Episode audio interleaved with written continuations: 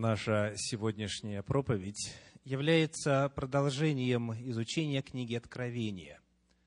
И сегодня нам предстоит одолеть последнюю часть десятой главы этой книги.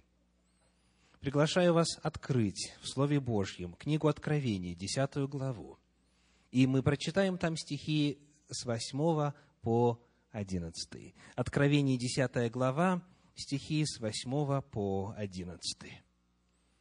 И голос, который я слышал с неба, опять стал говорить со мною и сказал, «Пойди, возьми раскрытую книжку из руки ангела, стоящего на море и на земле».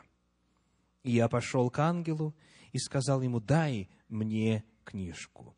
Он сказал мне, «Возьми и съешь ее. Она будет горька в чреве твоем, но в устах твоих будет сладко, как мед. И взял я книжку из руки ангела и съел ее. И она в устах моих была сладка, как мед. Когда же съел ее, то горько стало в чреве моем. И сказал он мне, тебе надлежит опять пророчествовать о народах и племенах, и языках, и царях многих. Вот отрывок для исследования сегодня, во время этой проповеди, которая называется «Откровение духовной пищи». Откровение духовной пищи. Во-первых, нам необходимо уразуметь главные истины в отношении этой символической образной картины.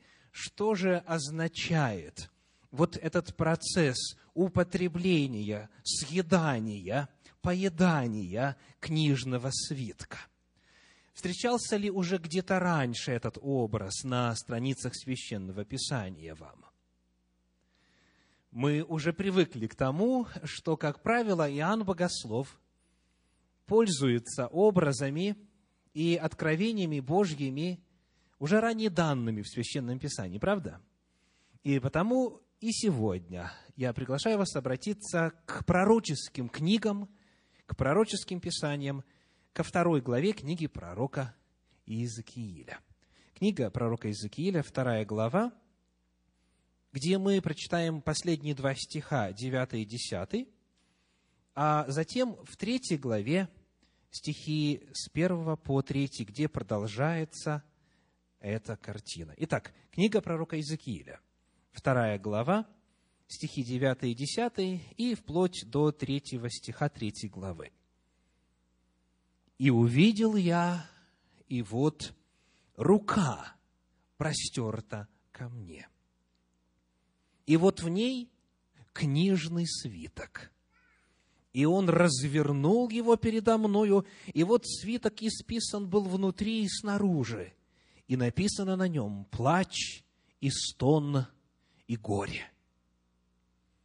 И сказал мне, сын человеческий, съешь, что перед тобою, съешь этот свиток, и иди, говори дому Израилеву. Тогда я открыл уста мои, и он дал мне съесть этот свиток. И сказал мне, сын человеческий, напитай твое чрево, и наполни внутренность твою этим свитком, который я даю тебе. И я съел и было в устах моих сладко, как мед. Здесь перед нами та же самая картина.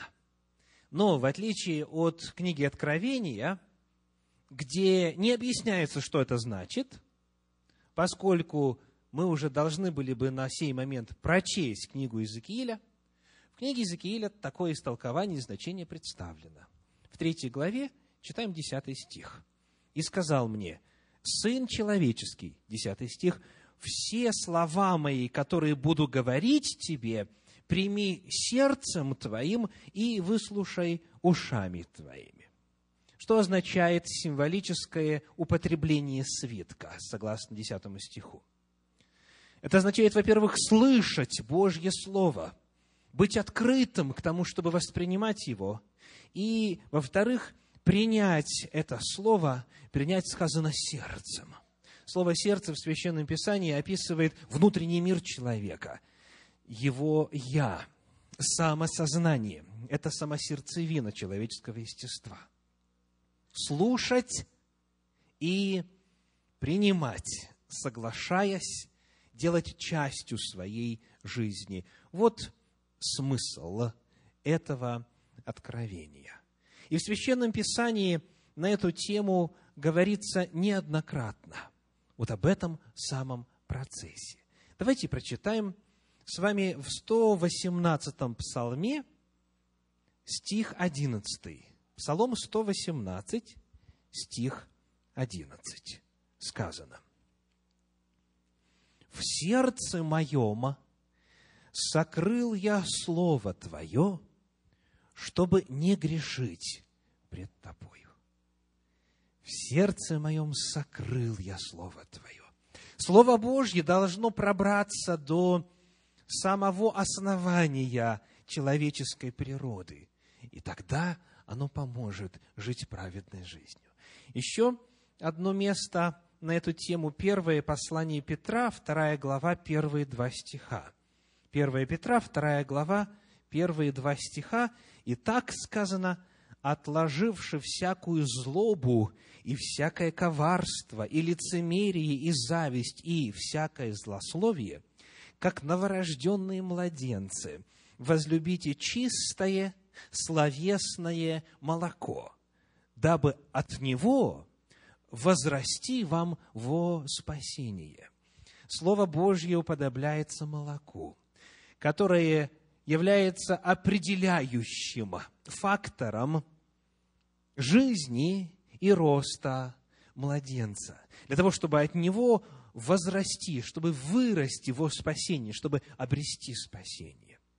И подобно тому, как пища для того, чтобы принести пользу, должна до мельчайших своих компонентов разложиться в организме, должна быть переварена должным образом и в конечном итоге стать частью организма, точно так же Слово Божье призвано, проникнув, сформировать там, в нашем сознании, в нашем разуме, соответствующие и отношения, и действия к воле Божьей с целью воплощения ее в жизни человека. Об этом же в послании к евреям в пятой главе, в стихах с 12 по 14. Послание к евреям, пятая глава, стихи с 12 по 14.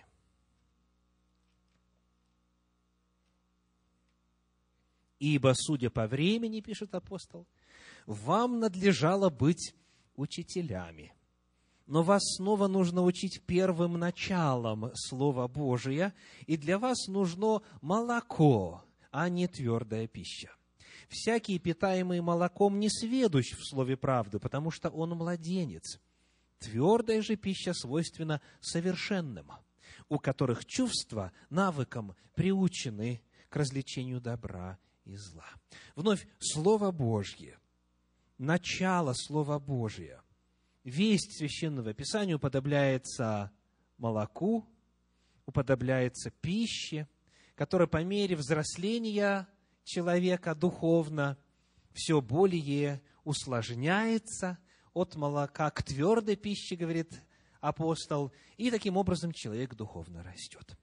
Итак, главная истина, которая выражается в стихах прочитанных нами в начале этой проповеди, в 10 главе книги Откровения, в стихах с 8 по 11, заключается вот в этом употреблении Слова Божия, принятии Его внутрь и соделывании Его частью человеческой жизни, человеческого опыта. Отсюда для нас очень важные уроки. Вопрос. Питаетесь ли вы духовно? Подпитываете, кормите ли вы своего внутреннего духовного человека? Даете ли вы ему нужную, питательную, здоровую пищу? То есть, проводите ли вы время в глубоком молитвенном, проникновенном, самостоятельном исследовании Библии, Слова Божьего. Сколько времени вы питаете свою душу, свой дух ежедневно? По этому можно судить о перспективах и надеждах духовного роста. Если не кормить или кормить эпизодически, пищей некачественной и мало, то и результаты будут для духовного человека соответствующими. И вот говоря об этом первом уроке, о необходимости и призыве самостоятельно, пережевывая, переваривая, исследовать священное писание, я хочу предложить вам иллюстрацию. Давайте посмотрим на три фотографии. Вначале первую, потом вторую. Скажите, что произошло вот с этими маленькими существами, у которых рот больше половины тела? Чего им хочется? Конечно же, они, следуя Богом данным инстинктам, понимают, что надо кушать. Они еще не знают почему, но знают, что надо. И вот смотрите, что происходит. Не только они открывают уста, но и пытаются забраться в уста родителей, чтобы оттуда получить пищу.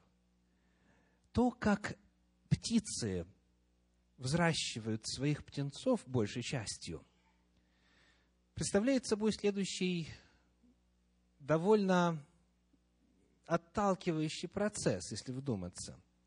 Что делают родители? Ловят, находят. И иногда в клюве, а иногда в пищеводе и в желудке приносят своим птенцам пищу. Она уже там начала перевариваться чуть-чуть, она уже там подвергается воздействию ферментов, и вот они прилетают, рты уже раскрыты у птенцов, и потом они вот таким вот движением извлекают из желудка вот нечто слизкое, наполовину уже переваренное, и помещают в уста и в клювы своих птенцов. И эти с радостью принимают. А потом, повзрослев и обнаружив, что из уст родителей можно получить пищу, они вот как здесь что делают? Сами туда забираются и хотят ухватить кусочек. Чему бы пастор об этом рассказывал, как вы думаете? К сожалению, многие церкви похожи на это гнездо. Собралось 50, 100, 200, 500, 1000 и так далее человек, и пастор восходит на кафедру и только одно видит – раскрытые клювы. Только одно. Вот так вот, широко, вот так вот полностью, чтобы пошире и побольше. 200 клювов, 500, тысячи и так далее.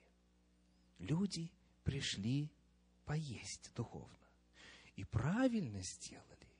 Но появляется проблема, когда птенцы приучаются постоянно, регулярно, только уже отчасти переваренную родителями пищу, только уже пережевыванный пережеванный пастором материал принимать в качестве источника духовной жизни. И многие вместо того, чтобы открыть священное писание, подходят к служителю церкви, к священнику, к пастору, к епископу, пресвитеру и, и говорят, что ты скажешь, что вот мне сделать? То есть прямо такие вот пытаются залезть туда, в уста и извлечь оттуда Слово Божье для того, чтобы лишить себя ответственности самостоятельного исследования Слова Божьего. Скажите, насущна ли эта проблема? К великому сожалению, очень многие не умеют самостоятельно находить пищу когда речь идет о духовной сфере. Очень многие, как вот эти вот птенцы с огромным клювом, только, ли и, только и ждут, только лишь и ждут, чтобы получить что-то уже пойманное, уже отчасти обработанные, уже пережеванные, чтобы просто в безопасности, не беря на себя ответственность самостоятельного поиска духовной пищи, спокойно питаться. Потому что все равно ведь проповедь должна в очередной раз прозвучать, правда? Священное Писание призывает нас неоднократно, многократно питаться Словом Божьим. Как? Самостоятельно. Давайте посмотрим на пример из книги Деяний апостолов, 17 главы. Деяния апостолов, 17 глава, описывает путешествие апостола Павла вместе с группой поддержки, с евангелизационной группой по разным местам, где ранее истина Божья в том объеме не проповедовалась. И вот здесь, в 17 главе книги Деяний апостолов, в 11 стихе об этом сказано так – Деяний 17.11. «Здешние были благомысленнее фессалоникских. Они приняли слово со всем усердием, ежедневно разбирая Писания, точно ли это так». Итак, что делали эти верующие, которых апостол хвалит? Они внимали, они воспринимали информацию, но прежде чем ею питаться, они проверяли, они исследовали. Им нужно было проверить по Писаниям, точно ли это так. Здесь, в центре духовного просвещения, мы ставим перед собой цель не столько предоставить информацию, сколько научить работе со священным писанием сколько привить навыки, которые сама Библия нам предлагает, которые можно было бы использовать для того, чтобы каждый человек безбоязненно, с молитвой, мог бы открыть Слово Божье и, исследовав ту или иную тему, узнать, что же говорит Господь. Цель наших программ – научить принципам исследования Библии – и потому в этом отношении библейская школа, субботняя школа, является неоценимым вкладом. И мини-церкви, где также применяется этот же подход к исследованию Слова Божьего. Хорошо, что есть учителя, хорошо, что есть пресвитеры, священнослужители, епископы и так далее. Хорошо, что есть люди, которые Господом одарены и которые получили соответствующее духовное образование. Но цель их не в том, чтобы кормить паству. Цель их в том, чтобы что сделать? Научить методам, принципам работы со священным писанием, для того, чтобы каждый имел свой личный опыт, чтобы он мог самостоятельно пользуясь языком нашей иллюстрации, откусив часть священного писания, этого свитка, переживать ее основательно и соделать частью своего духовного опыта. И то, что человек сам нашел, сам исследовал, сам прочитал, уже точно с ним останется, не правда ли? Он может забыть то, что его ранее пытались может быть, даже силою направить, чтобы он увидел. Но то, что он сам нашел, то, что он сам обнаружил, с ним, с человеком Божьим, всегда останется. Первый очень важный урок для нас. Что делать? Питаться Словом Божьим. Питаться как? лично. Лично. Самостоятельно.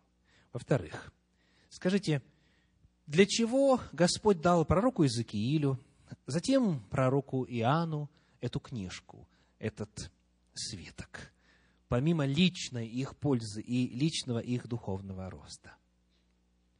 Какова была цель? Какова была Божья стратегия? Вернемся к книге пророка Иезекииля, ко второй главе, и прочитаем там стихи 3 и 4. Иезекииля 3 глава, 3 глава, стихи 3 и 4. «И сказал мне, Сын человеческий, напитай чрево твое и наполни внутренность твою этим свитком, который я даю тебе. И я съел, и было в устах моих сладко, как мед». И вот теперь четвертый стих. «И он сказал мне, Сын человеческий, встань и иди к дому Израилеву и говори им мои слова. Когда человек получил благословение от изучения Слова Божьего самостоятельно, когда оно его напитало и духовно подкрепило, на нем лежит теперь обязанность, что сделать? Три глагола найдем. Встань, иди и говори. Огромное число людей на земле даже и понятия отдаленного не имеют о благословениях, которые есть у вас, правда? О той красоте и гармоничности Слова Божия, о той глубине духовных истин, а главное благословение, которое приходит в результате принятия и жизни по этим законам, об этом всем у многих и малейшего представления нет. И потому Священное Писание для того, чтобы человек не набрал лишнего веса в духовном отношении, чтобы не был просто перенасыщен информацией, Библия, приглашая его избежать этой опасности, говорит, встань. То есть нужны что? физические упражнения нужны. Встань и дальше, и иди, нужна физическая нагрузка. И говори. Есть очень много людей, которые растолстели, разжирели в плане познания. Столько знают, что и десятерым конгрегациям совокупно, соборно их не догнать в плане знаний. Но толку от этого для людей вокруг этих с лишним весом верующих мало. Нужно, приняв, получив благословение, укрепившись, встать, идти и говорить. И это вторая наша с вами обязанность. К сожалению, есть те, даже, может быть, и в этом почтенном обществе, кто уже давно не отверзал уст для того, чтобы передать истину Слова Божия, которую знает. Правду я говорю или нет? Возможно, даже среди вас есть те, кто уже давно не благовествовал. И тогда Божья цель не достигается, и излишний вес, как вы знаете, для здоровья крайне опасен. Питайтесь Словом Божьим. Делайте это лично, регулярно, самостоятельно. Научитесь, если пока не овладели принципом работы со священным писанием. Я могу вас этому научить, но я никогда не в состоянии заставить вас это сделать. Пользуйтесь благодатным временем, пользуйтесь духовным уровнем и уровнем познания, который есть у служителей нашей церкви. Научитесь тому же – и затем идите в мир, провозглашайте, благовествуйте, рассказывайте и верующим, и неверующим о том, чем Господь вас благословил. Это главные духовные уроки, которые содержат опыт Иезекииля. А есть ли то же самое в книге Откровения, в опыте Иоанна Богослова? Давайте вернемся к нашей десятой главе и прочитаем в ней последний одиннадцатый стих. Откровение, десятая глава, одиннадцатый стих.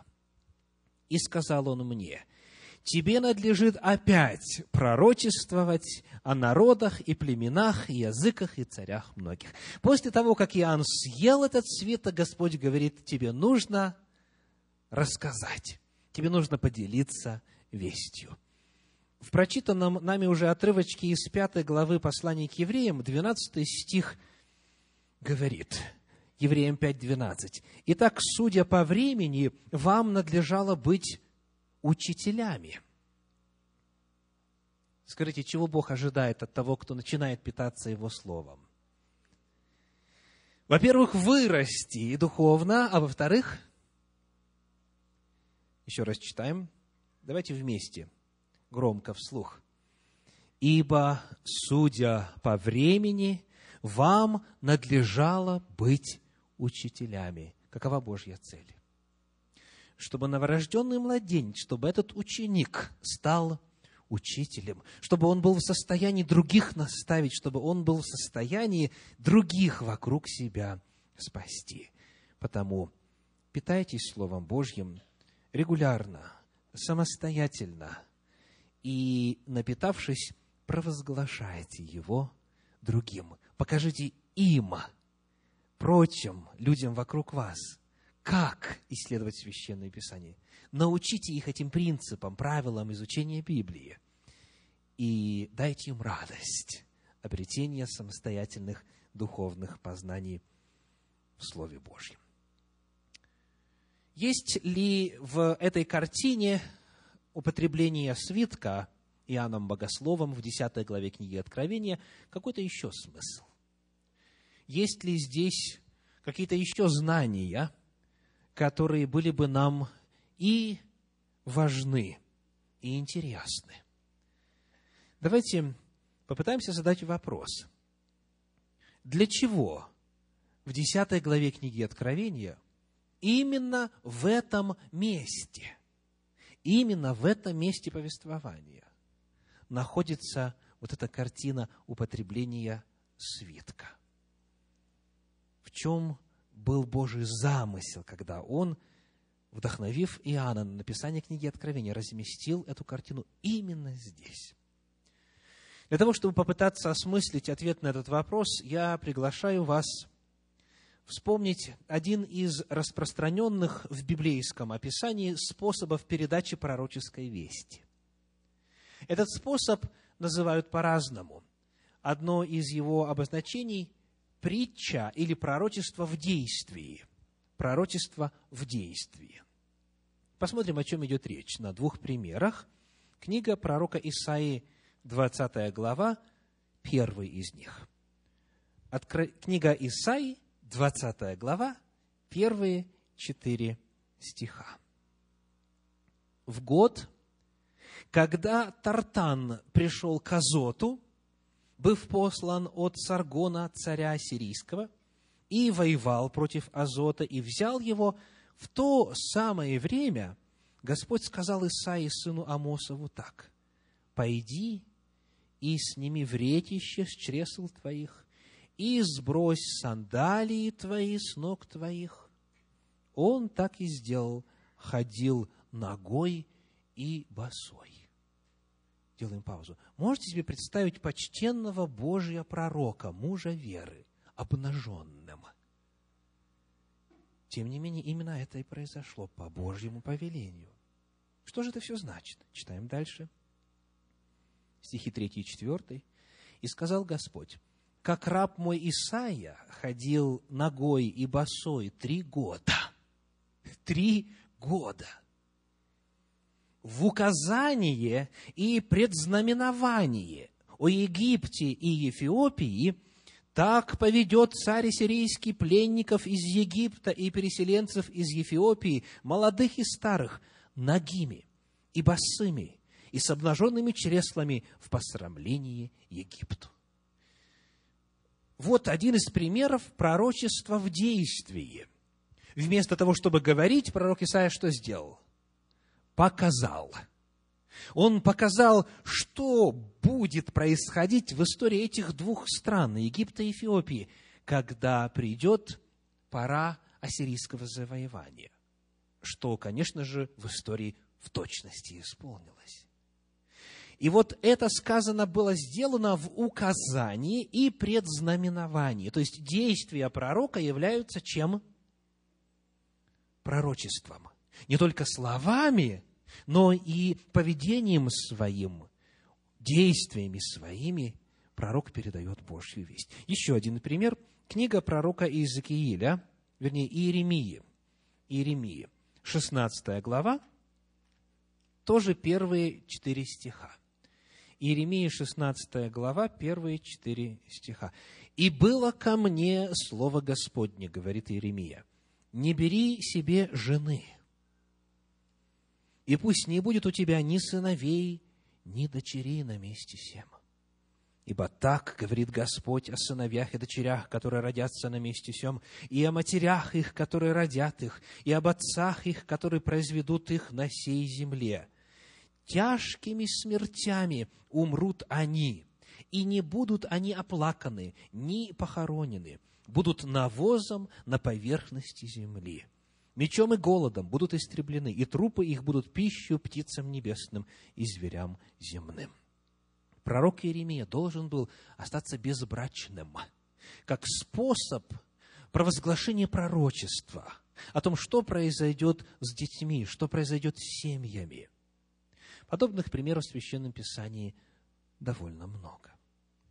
Повторим, пророк передает пророчество – оставляет предсказание не только своим словом, но и своими действиями. Действия, совершаемые пророком, являются провозглашением будущего. Потому Иоанн Богослов, вторя череде пророков древности, совершая вот это действие поедания свитка, не только делает это для себя, он делает это для нас. Он делает это в качестве предсказания, в качестве прообраза будущих событий. Каких же именно? Каких же именно? Сейчас я приглашаю тех, кто был на проповеди в минувшую субботу, вспомнить структуру отрывка, который мы изучаем. Чем является десятая глава? Помните одно модное слово? Совершенно верно. Это интерлюдия. Вспомнили? Это интерлюдия, вставка. Десятая глава и большая часть одиннадцатой главы представляет собою вставку между чем и чем? Между звучанием шестой трубы и звучанием седьмой трубы. Соответственно, это указание на время – когда должны произойти эти события. Точно таким же образом у нас было и с печатями ранее. Между шестой печатью и седьмой печатью была вставка, была интерлюдия.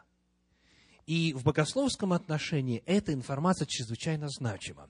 Давайте вспомним, что мы уже с вами знаем из структуры печатей. Вспомним книгу Откровения, шестую главу, 12 стих. Откровение, глава 6, стих 12. 6, 12. Конец. «И когда он снял шестую печать, я взглянул, и вот произошло великое землетрясение, и солнце стало мрачно, как власеница, и луна сделалась, как кровь. Вот начало шестой печати. И продолжается она до конца шестой главы. Скажите, где описывается седьмая печать? Это аж восьмая глава, первый стих. Восьмая глава, первый стих. «И когда он снял седьмую печать, сделалось безмолвие на небе как бы на полчаса». А между этими печатями, шестой и седьмой, у нас интерлюдия, у нас вставка. Седьмая глава – Какова функция, а каков смысл этой седьмой главы? Ответ – описать, что же будет происходить как раз в это время между шестой и седьмой печатью. Когда мы читаем с вами конец шестой главы книги Откровения, в 17 стихе сказано следующее. Откровение 6, 17. «Ибо пришел великий день гнева Его, и кто может устоять?» Шестая печать заканчивается вопросом. Кто устоит в день пришествия Господа? И ответ на этот вопрос находится как раз в этой вставке, в этой интерлюдии. То есть функция интерлюдии, функция вставки заключается в том, чтобы ответить на вопрос о том, кто же будет достоин встретить Господа без страха, кто сможет устоять. Зная это, зная, что в книге Откровения, в структуре рассказа о печатях, вставка отвечает на вопрос о том, кто выдержит пришествие, кто будет готов встретить Господа, мы видим здесь подсказку для нашей с вами вставки, для нашей интерлюдии. Потому что звучание труб представлено структурно точно так же. Шестая труба прозвучала, а седьмая еще впереди. И то, что между двумя этими трубами, между описанием этих труб, представляет собой ответ на тот же самый вопрос. А именно, описать народ Божий, описать тех, кто подготовится к пришествию Господа, описать Божий народ, который сможет устоять в день пришествия Господня. Потому, когда мы задаем вопрос о том, в чем же смысл вот этого прообразного действия Иоанна, для кого и для чего он съедает этот свиток, мы приходим к выводу, что он делает это не только для себя, но для того, чтобы нарисовать пророчество. Он является прообразом тех, кто сможет подготовиться к пришествию Иисуса Христа. Он рассказывает о том, что будут делать вот эти люди, представители народа Божия, в последнюю эпоху истории Земли для того, чтобы приготовиться к пришествию. Он в своем опыте – описывает опыт народа Божьего в целом. Его опыт вбирает в себя то, что должно иметь место вот в эту эпоху шестой и седьмой печати. Тождественность структуры печатей и труба показывает нам тождественность Божьей вести, что касается вот этой вставки. Надеюсь, я повторил это достаточное число раз, чтобы запомнить и утвердить. Можно мне идти дальше? Очень хорошо.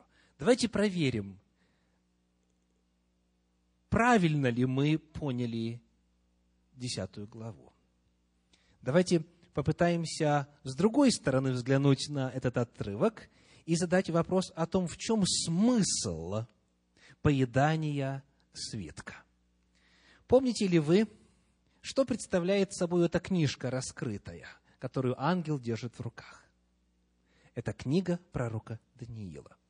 А кто не помнит, просто пропустил минувшую проповедь, либо не изучал.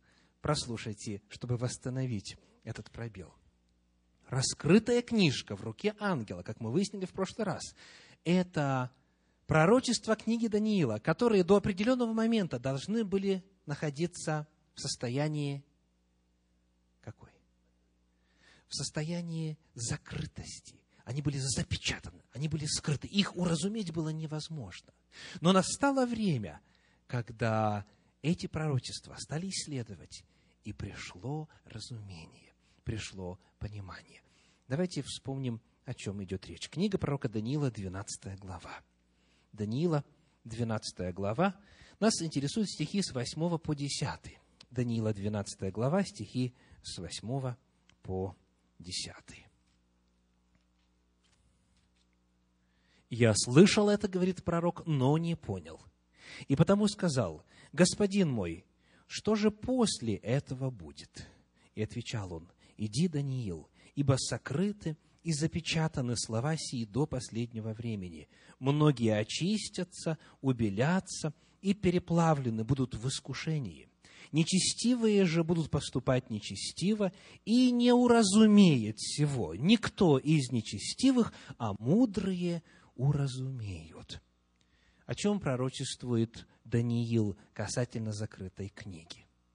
Настанет время, когда ее прочитают не Иоанн Богослов, а какое-то количество людей, которые названы здесь как? Те, кто очистятся, те, кто убелятся, кто переплавлен будет в искушении, кто назван мудрым, кто доживет до этого последнего времени, кто будет жить в эпоху исполнения этого пророчества. Вот они, не один человек, а народ, общество уразумеют. Они начнут есть эту книгу, они начнут то есть исследовать ее, соответственно, они начнут ее пытаться понять, и придет разумение. Они ее съедят. И в результате откроется смысл, откроется значение книги Даниила. Таким образом, когда мы сравниваем 10 главу книги Откровения с 12 главой книги Даниила, мы видим там ту же самую весть. На самом деле Иоанн Богослов является прообразом, который своими действиями рассказывает о народе Божьем последнего времени, который, изучая книгу от Даниила, станет ее понимать. И в результате этой истиной осветится вся земля. Тебе сказано надлежит пророчествовать дальше. Тебе надлежит провозглашать Божью весть. Потому Иоанн Богослов описывает как раз ту же самую группу людей в 10 главе, в стихах с 8 по 11, которую в свое время описывал пророк Даниил в 12 главе своей книги, в стихах с 8 по 10. И в действительности прошли века – и пророчество начало исполняться. Совершенно независимо друг от друга. Будучи представителями разных деноминаций, разных церквей, разных богословских концепций и воззрений, исследователи Библии, священники, преподаватели и, как принято в некоторых кругах говорить, рядовые члены церкви – начали исследовать книгу Даниила и в своем исследовании начали ее разуметь. Хочу процитировать для вас абзац из книги церковного историка по имени Мервин Максвелл. Его книга называется «Tell it to the world» – «Расскажи об этом миру», страница 38. Об этом удивительном общеземном процессе, который охватил нашу землю, когда пришло время исполнения этих пророчеств. В конце XVIII, в начале XIX века. Мануэль де Лакунза, иезуитский священник, Иосиф Вольф, христианский еврей, Генри Дремонд, английский банкир и член парламента – Уильям Каннингем, Генрих Ричтер, Мортимер О'Сулливан, Луис Гуссен, Уильям Рим, Джордж Глори, Генри Мэннинг, Александр Кейт, Джеймс Бек, Джордж Стэнли Фабер и огромное количество других в Шотландии, Ирландии, Франции, Германии, Голландии, Швейцарии, Южной Америке, Ближнем Востоке и Англии – помимо Соединенных Штатов Америки, сказано, писали книги, проповедовали, издавали журналы и проводили конференции в ожидании второго пришествия на основании своего исследования и разумения пророчеств книги Даниила. Независимо друг от друга, не зная друг друга, эти люди – представители разных традиций в христианстве стали обнаруживать для себя смысл пророчеств Даниила. Книга, которая была закрыта на протяжении многих столетий, теперь стала открываться. Этих людей стали называть адвентистами. Это не название деноминации. Поначалу они назывались так, поскольку они практически в унисон провозглашали близость второго пришествия Иисуса Христа. В англоязычной литературе того периода на английском языке, говоря о пришествии Иисуса Христа, использовали термин, отличающийся от распространенного в современном богослужебном английском языке.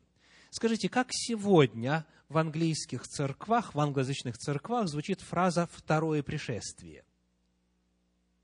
Second coming. Правда? Second coming. Это устойчивое словосочетание. В ту эпоху вместо слова coming говорили second advent. Второе пришествие. Advent в английском языке означает пришествие. Оно, в свою очередь, корнями уходит в латинский язык. В латинском это два слова ad ventus. Ad означает у или на, ventus – порог. У порога. То есть это слово adventus означает прибытие, это означает пришествие. И вот это движение в разных частях Земли стало называться адвентистским движением. В богословском отношении, коль скоро это были, как я уже сказал, представители разных воззрений и разных традиций в христианстве, во многих иных вопросах они различались, но одно всех этих исследователей Библии и книги пророка Даниила объединяло. Они стали видеть смысл, взаимосвязь между пророчествами седьмой главы и пророчествами восьмой главы. Им удалось связать воедино все хронологические периоды и обнаружить, когда же заканчивается последний из этих периодов. Священное Писание предсказало нам пророчески, что настанет время, когда запечатанная была книга начнет открываться. И многие начнут ее читать, исследовать, пытаться понять, и затем провозглашать, и затем проповедовать. И вот это постижение пророчеств книги Даниила, согласно пророчеству книги Откровения, будет происходить в два этапа. Давайте вернемся к 10 главе книги Откровения. Откровение 10 глава, 10 стих. Откровение 10, 10. «И взял я книжку из руки ангела и съел ее. И она в устах моих была сладка, как мед. Когда же съел ее, то горько стало в чреве моем. Итак, какие два этапа? Сладостный и горький. Сладость и горечь. Как же исполнилась эта деталь в истории Церкви Божьей? Дело в том, что в тот период на основании исследования пророчеств Даниила была установлена точка, которая всех их заканчивает. Было подсчитано, когда заканчиваются все пророческие цепи, и была обнаружена дата, когда самое длинное по времени пророчество завершается. Эта дата 22 октября 1844 года. 22 октября 1844 года. И об этой дате стало известно повсеместно, в разных местах Земли. И вот то, что происходило здесь, в Соединенных Штатах Америки, более всего задокументировано. Это было движение ожидания пришествия. Люди, исследовавшие библейские пророчества, обнаружив этот крайний срок – решили, что раз больше пророческих периодов нет, стало быть, и времени больше не будет. Времени какого? Времени истории. Так они это поняли. Им казалось, что время на этом заканчивается и наступает вечность. И потому был сделан вывод о том, что раз это последний пророческий период, то, соответственно, наступит конец света. Значит, придет Иисус Христос. Как вы думаете, сладостно ли ожидание пришествия? Для людей, которые знают, что уже идет обратный отчет. Представьте, полгода осталось, пять месяцев осталось, четыре, три, два, один. Неделя осталась. Очень сладостно. Это трудно себе представить, если кто не испытал. Сладость была удивительная. Возрождение благочестия, возрождение праведности, посвященность Господу, посвященность ближним, служение ближним. Это была удивительная пора, когда в результате исследования пророчества Даниила был вот этот вот период, период сладости. Многие полагали, что 22 октября 1844 года придет Христос. Чтобы прочувствовать теперь переход ко второй фазе исследования книги пророка Даниила, я хочу перевести для вас информацию, которая реально имела место в XIX веке среди тех, кто, принадлежа к разным деноминациям и церквам в христианстве, ожидал пришествия Христа. Чарльз Фич, Чарльз Фич, один из проповедников близости пришествия Иисуса на землю, создал пророческую карту, которую многие из вас видели. Истукан, звери и пророческие периоды. Эта пророческая карта – сразу стала популярной, потому что на одном листе бумаги концентрированно рассказывала всю суть пророческих периодов. Он был отцом шестерых детей, четыре из которых трагически погибли. У него осталось двое. И когда уже шел этот вот обратный отсчет времени – а это была осень, однажды он в осеннее холодное время совершал служение крещения. Он должен был крестить три группы человек, тех, кто хотел обновить либо заключить свой завет с Господом. Было очень холодно, и он простудился. В результате осложнений после простуды 14 октября 1844 года в возрасте 38 лет всего он умер, оставив жену и двоих детей. И вот в издании, в периодическом издании тех, кто ожидал близости пришествия, в издании, которое называлось «Полночный клич», появилась статья о нем и об этой семье, и я цитирую несколько строчек из этой статьи – его вдова и дети, оставленные отцом, с уверенностью ожидают пришествия нашего Господа, который соединит членов семьи. 14 октября он умер, а Христос должен был прийти 22-го. Вы можете себе представить чувства жены, вдовы и детей – можно попытаться нарисовать в воображении разговоры их после похорон. Детки спрашивают, мама, а мы увидим папу снова? И что она отвечает?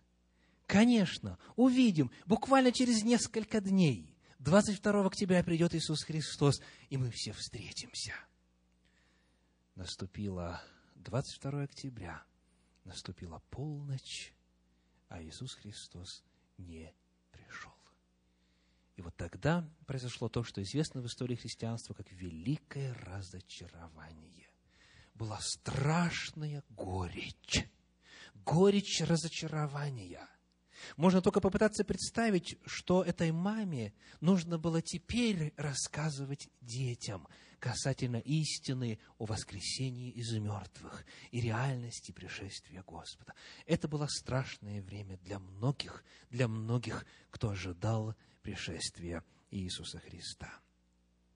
И вот эта сладость, и вот эта горечь в результате исследования книги пророка Даниила пророчески, очень важно не пропустить, пророчески предсказаны. Слышите? Это пророчески предсказано. Еще пророк Даниил сказал о том, что книга будет запечатана, его книга, до последнего времени. Иоанн Богослов говорит о том, что настало время, настанет время, когда она будет открыта, когда она будет распечатана, что ее будут исследовать, ее будут вкушать. И это будет сладостно, но потом будет горько. И сладость ожидания пришествия, и горечь разочарования были пророческие предсказаны.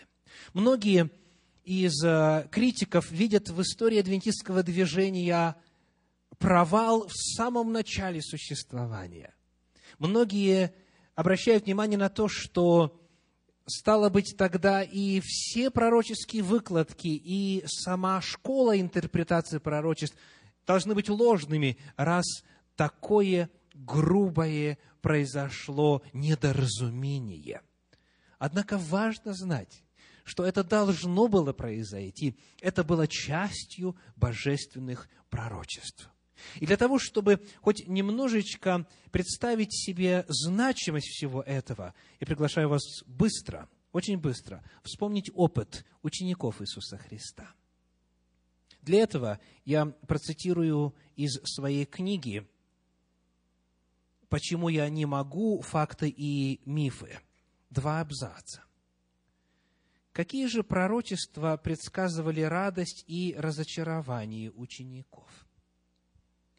О радости в связи с триумфальным въездом Христа в Иерусалим пророчествовал Захария в 9 главе, в 9 стихе.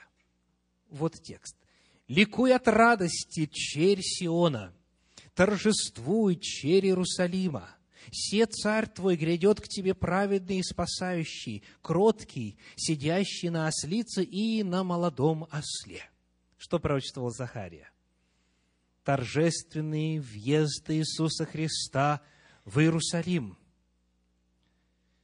Однако тот же самый пророк предсказал и великое разочарование учеников – в седьмом стихе 13 главы своей книги, Захария 13, 7.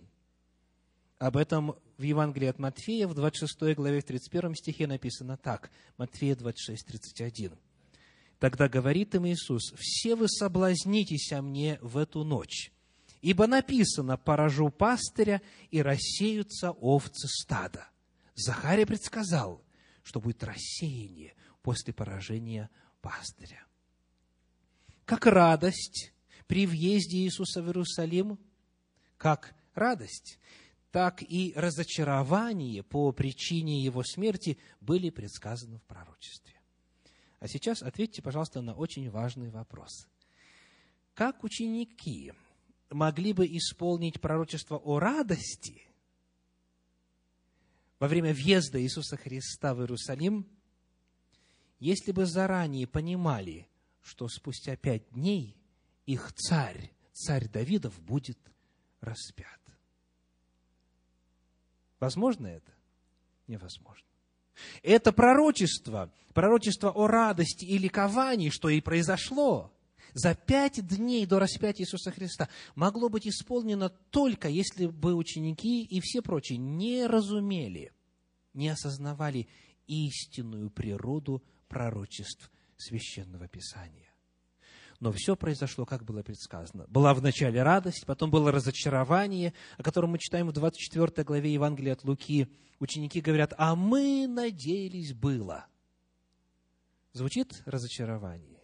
Еще как. А мы надеялись было, что он на самом деле является Мессией, Избавителем Израиля. Они разочаровались, они разуверились. То, что произошло в начале христианского движения – произошло в XIX веке. Радость и горечь, сладость и разочарование. Это было предсказано в пророчестве, и оно исполнилось точно в срок. Такова, дорогие, природа процесса познания. Мы можем расти только поэтапно.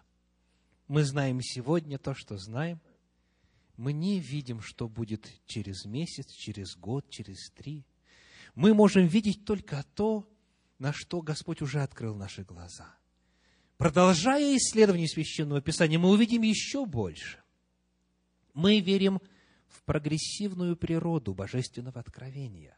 Господь будет вести дальше свой народ. Мы можем познавать волю Божью только поэтапно. Когда-то это приносит нам радость, когда-то это приносит нам разочарование, потому что что-то мы не увидели сразу. Но если мы остаемся с Богом, если мы остаемся Ему и Его Слову верными, Он обязательно откроет и поведет дальше. Он раскроет наши глаза на любую ошибку, которую мы, возможно, пока не видим, если мы продолжаем Его Слово читать, в Его Слово вникать, Его Слово исследовать. В завершении своей проповеди я хочу оставить каждому из вас призыв, обратиться к каждому из вас с призывом, который записан в первом послании Тимофею, 4 главе, 16 стихе, 1 Тимофею 4, 16. «Вникай в себя и в учение, занимайся сим постоянно, ибо так, поступая, и себя спасешь, и слушающих тебя. Вникай в себя и в учение. Аминь.